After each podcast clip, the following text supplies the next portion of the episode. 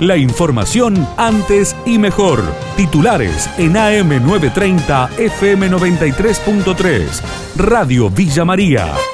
Antes y mejor.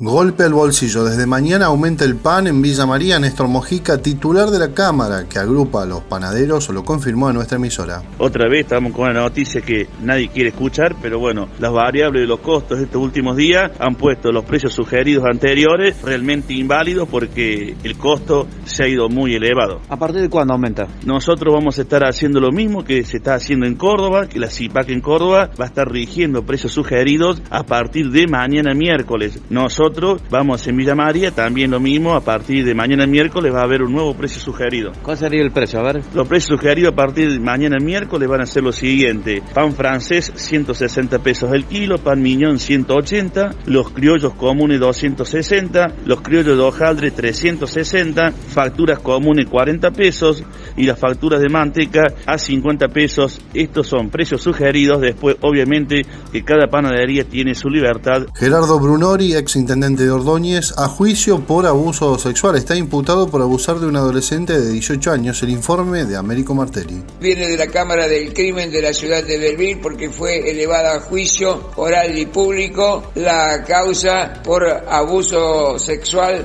con acceso carnal que mantiene detenido al ex intendente de Ordóñez Gerardo Brunori en perjuicio de una joven de 18 años de edad de esa localidad. Será a partir del día lunes 10 y va a durar tres días con jurados populares. Golpe al bolsillo 2. Aprobaron un nuevo aumento de la energía eléctrica en Córdoba. Facundo Cortés Olmedo, vocal del ARCEP por la oposición, dijo que lo único que no tiene restricción en Córdoba son las tarifas. Lo único que no tiene restricciones en Córdoba son las tarifas. Al ritmo que vienen aumentando no solamente la de TEC, sino también la del servicio del agua, la del servicio de peaje y la del servicio de transporte interurbano, que son los cuatro servicios provinciales más importantes que están bajo la órbita del ARCEP. Todos han tenido aumentos y van a volver a tenerlos también casi le diré que la brevedad. El caso de EPEC, concretamente, como, como vos señalás, se trata de un aumento que ronda el casi el 10%, 9,88% para la categoría residencial, que somos los usuarios las casas de familia, el 10,26% que por ejemplo es el servicio que tienen o que reciben los comerciantes, que se llama también de comercio y servicios. Es el segundo aumento que se aplica en el corriente año. La razón que alega la empresa provincial es el impacto de la inflación en los costos de la, de la empresa.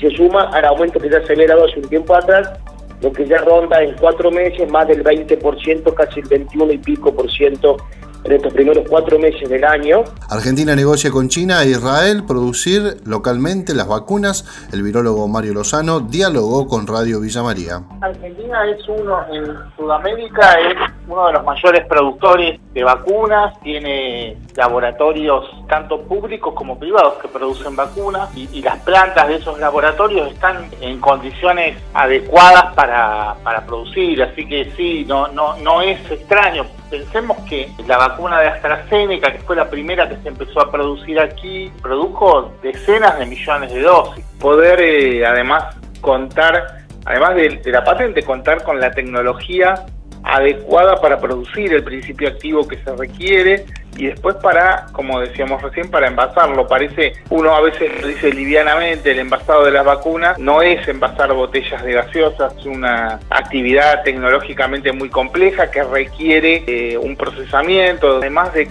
contar con un sistema de control de calidad de cada una de las etapas eh, de ese proceso para garantizar que el producto sea efectivamente lo que estamos diciendo que es. La producción de vacunas en el mundo no alcanza para cumplir la demanda, para conocer cómo es la situación en la región. Consultamos a Renato Caufuri, que es infectólogo y presidente del Departamento de Inmunizaciones de la Sociedad Brasilera de Pediatría. Esto nos decía. Hasta ahora vacunamos casi 20% de la población brasileña, lo que es muy poco, porque somos 200 millones de, de brasileños. Acá estamos utilizando la vacuna de, de China, la Sinovac, en parceria com Butantan, Instituto Brasileiro, la vacuna de AstraZeneca y también ahora empezamos a utilizar la vacuna de, de Pfizer. Con vacunas de AstraZeneca y con vacunas de Sinovac hay acuerdo de transferencia de tecnología para producción totalmente nacional hasta el final del año acá.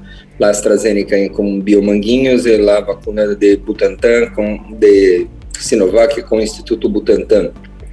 Pero la transferencia completa de la tecnología, la producción del ingrediente farmacéutico activo acá, eh, totalmente nacional, es un proceso eh, demorado, no es tan rápido. La información de Villa María y la región. AM930, FM93.3. Radio Villa María. Antes y mejor.